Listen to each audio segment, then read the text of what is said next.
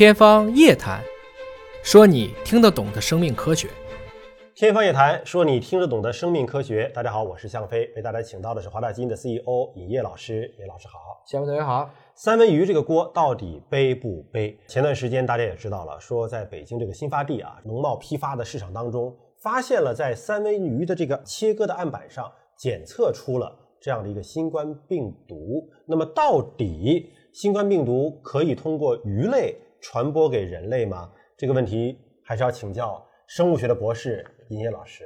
最近他们给我发了个段子，画了一只三文鱼，嗯，说三文鱼三脸粗逼。第一个问题是我是谁啊？我好像是条鱼，嗯，我怎么了？你得病了？说我得肺炎了啊？我肺在哪儿了？我有肺吗？就是这个意思。三文鱼，我可以非常确定的讲。背锅了，嗯，我们可以从几个角度来聊这个问题啊。我们先从这个演化学的角度来讲，鱼是恒温动物是变温动物？鱼是变温的呀，对对吧？哺乳动物呢？哺乳动物是恒温的。那一个病毒要跨恒温变温，跨物种跨的有点大。鱼是生活在海里啊，水里啊。呃，人是生活在陆地上嘛。我们是呼吸空气的，它是呼吸水的。对，一个病毒要在海里和空气当中都能够传播，这不太可能。鱼有肺吗？压根没有肺啊。是啊。有鱼泡，这个鱼鳃，所以一个病毒如果想同时在这么大跨度的条件去感染两个在进化位上非常远的物种，在我来看难度非常大。嗯，我们华大的青岛海洋研究院专门当时想验证这个问题，当然这不是一个今天的话题，嗯，是把所有的脊椎动物当时都分析了一下它的基因组。你还记得新冠病毒要进入人体的细胞，它要用钥匙开锁，有一个什么 ACE2 嘛？ACE2，这就是那个锁口。对。他发现啊，人的锁口和其他的一些动物都不一样，尤其他分析了八种鱼类，嗯，它们也有 ACE2，鱼也有这个，有就是名是一个名，比如说老鼠也有肺，你也有肺，对，但实际上你还记得我们开始用直接用新冠病毒去感染老鼠是攻不进去的，对，因为老鼠的 ACE2 实际上是要转一个基因，你才能把它做成一个疾病文型小鼠。可是鱼的那个 ACE2 在哪儿？鱼又没有肺，鱼没有肺，但是 ACE2 它是一种血管紧张素，嗯，它是这样的一个相关的一个酶。这个酶其实普世的都有，嗯，但是他发现人的这个 ACE2 和鱼类的 ACE2 之间序列相差非常远，哦，所以不存在这个问题，嗯。那还有一个呢，这几天有非常多的日料店的朋友，嗯，其实打电话来问华大，包括水产店，猜猜他问什么？三文鱼还能吃吗？你们能不能把三文鱼给我们检测一下？啊，我就说这是什么意思？他说他家在没发生这个事儿之前，嗯，一天大概在三万块钱的流水，嗯。这个发生这个当天晚上就没人来了，嗯，当天流水就只有两千块钱。不明真相的群众肯定是先不吃为上嘛，对吧？你是有这个风险，那我就先不选择了。所以切三文鱼的案板，切不切金枪鱼呢？嗯，那切不切其他鱼呢？嗯，就是当一个消息出去以后，其实对这个产业的伤害是很很伤很伤。嗯嗯，你想水产业、刺身店。鱼生店、嗯，日料店，嗯，这些问题可能大家都会觉得，哎呦，如果老百姓都被恐慌了，嗯，那这个事儿怎么办呢？我可以想象，刚刚复工复产，这可以这样讲，又很多人又要重新去休业了。因为你看，很多人对这个事情的评估就是可以这样说嘛。第一个发出说三文鱼这个有可能会携带新冠病毒的这个事情的这个人，其实是不负责任的。因为我看了那个报道，在新发地当地的检测啊，是在上百处的一个取样的样本当中。发现了有几十处的样本都有新冠病毒的这个基因的片段，嗯，对吧？这几十处样本都在哪儿啊？都在案板上吗？肯定不是，所以这是个很大的问题，对吧？就所以我说三文鱼还是很悲催的，背锅，他背锅了。然后呢，这个时候呢，还有一些这个自媒体，嗯，这个就比较难辟谣了，嗯，拿科学证据，嗯，找到了一篇两千一九年九月份的证据，说，嗯。原来去年在三文鱼当中发现了一个跟新冠病毒同目的一个病毒，嗯，然后就说了一句话，或许它也能感染，嗯，这篇文章昨天晚上在我的专业圈里也刷屏了，嗯，大概意思就是说，你看，虽然感染的不是新冠病毒，因为两千一九年九月份没有新冠病毒，嗯，但是跟它同一个目的这一个下发现了一个病毒，这个病毒呢，我们简单翻译吧，就叫三文鱼病毒吧。那这个三文鱼病毒和新冠病毒很近呢，既然能感染。同目的三文鱼病毒，也许它就能感染这个新冠病毒呢。还有人会猜测说，三文鱼有没有可能成为中间宿主啊？嗯，你不是一直说这个中间宿主没找着吗？对，对吧？说是蝙蝠传到人中间，一定还有一个别的生物。哎，那么三文鱼可没可能做那个中间的生物呢？我们没有办法，只好做功课呀。嗯，其实最难辟谣的就是这种拿了一篇论文，其实论文作者本身根本不可能扯到新冠病毒，那时候没发生的，没发生，就怕我们这些自媒体为了博眼球啊。把它给放大化呀，那这个时候就讲到了这里面我刚才说的这些证据，我就请华大的小伙伴们帮我逐一做了分析。第一个，这个三文鱼病毒和新冠病毒它俩之间的序列差异，嗯，猜它有多大？多大？相似度只有不足百分之六十。百分之六十的相似度，普通人听起来觉得这相似度也挺大的，哎，实际上相当于人和斑马鱼之间的区别啊。我们和斑马鱼之间的相似度大概是百分之六十三，嗯，也就是这两个病毒已经相隔十万八千，相差非常远了。第二个，我们说界门纲目科属种，这是标准的分类，嗯，但是你听过我们经常说他们俩都是一个目这么去形容的吗？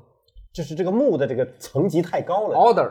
啊，order，你俩是一个州的人，也叫老乡，对，而不是说咱俩都是辽宁人，我们我们都是亚洲人，哎，就是这个分属有点太高了。是，病毒和这些宏观的物种是不一样的。病毒一般来讲，甚至在同一个属、同一个种都可能不一样。嗯，你记得我们当时说，新冠病毒有阿尔法属、有贝塔属、有伽马属，当时分了很多，其中我们新冠病毒是在贝塔属的。嗯，它跟另外几个病毒跨一个属都不一样，比如说 SARS、MERS。和新冠还有四种同一属的四种也是冠状病毒，它们感染人是几乎没有症状，嗯，但是它们还都是在同一个科、同一个属下、同一个目。我去查这个目，这个目呢叫做 Needle virus 套式病毒科。我看了一下这个目的定义，只要是单链 RNA 病毒有囊膜的，就在这个目里去。这个分类还是比较粗放的，相当于说陆地上的工具，嗯，就都叫这种病毒，那就大发了。高铁。摩托车、嗯，小汽车、大货车，它都可以分到这个病毒里去。而我们今天讨论的是什么呢？是法拉利和保时捷，甚至是法拉利的 F 六零和拉法之间的区别是什么？因为这两个东西才决定它能感染还是不能感染。因此，这种分类方法本身也是不靠谱。还有一点呢，就是大家一定要明白，病毒和宿主之间这种演化的关系是一个相互之间非常非常密切的一种协同演化。它能感染人，它就不能感染鱼。换言之，有人问我，你能保证它不变异，它将来可以感染鱼吗？我说可以啊，但是感染了鱼的新冠病毒就不会再掉过头来感染人了，因为它已经适应下一个宿主了。这也能间接的回答下一个问题，它会不会是一个中间宿主呢？我觉得不太可能。什么叫宿主？长期在体内生活。嗯，而我们理解，你短期的污染。比如说这个三文鱼真是三文鱼，嗯，那它可能在某一个国家，我们知道三文鱼主要是北欧几个国家，挪威吧，嗯，挪威有一个人感染新冠病毒，他又正好杀了这条三文鱼，他在处理三文鱼的过程中又没戴口罩，可能不小心有一些飞沫呀、喷溅呐到了它的表面上，然后因为确实在冰鲜和冷冻的过程中，新冠病毒能生存的时间比较长，嗯，这种可能也不是没有，但如果真是这种可能性，那我觉得这真的也跟中五百万的这种几率也差不多少，嗯。所幸后来这几天，包括北欧的水产业，包括我们又在多地海鲜市场取样，包括当时指出的京基海鲜市场，当时有九个人嘛，嗯，检测都是阴性，嗯，也就算是官方也为这次的水产的无辜背锅，嗯，也算是给出了一个官方的确认的答案。因为这次新发地的这个海鲜市场，包括和之前的这个武汉的。海鲜市场，大家就会联想到说，海鲜是不是在这里边起到了一定的什么样的作用？对。那么根据您的这样的一个分析，就是说跟海鲜没关系，是吧？跟海鲜关系相对较小。嗯。当然，大家也问我说，这海鲜能不能吃？我说能吃，但只是在这个阶段。你如果担心，嗯，我们尽量是不是少吃生食海鲜？嗯。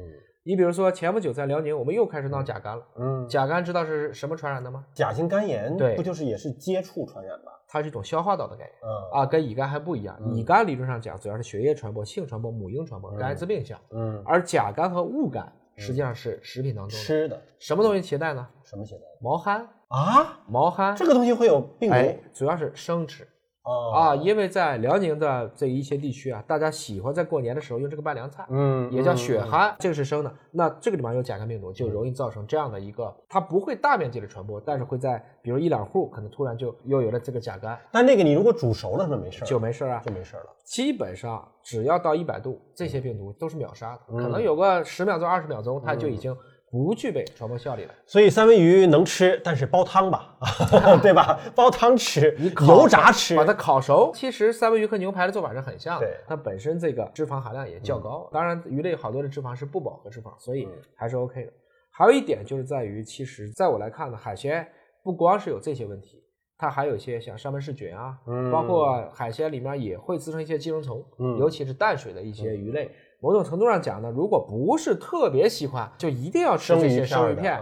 在这个期间，我们尽量减少给自己一些不必要的暴露于风险之下的机会。其实说到这个，不仅仅是三文鱼，广东这边啊，还专门愿意吃那种淡水鱼的鱼生，脆碗啊，切片的，哎啊，有的可能就着白酒，有的就着蒜，不一样的。但其实。还是建议大家在这个阶段最好呢都是煮熟了吃。对啊，煮熟了之后，这个风险系数就相当相当相当低了。好，感谢您关注今天的节目，下期节目时间我们再会。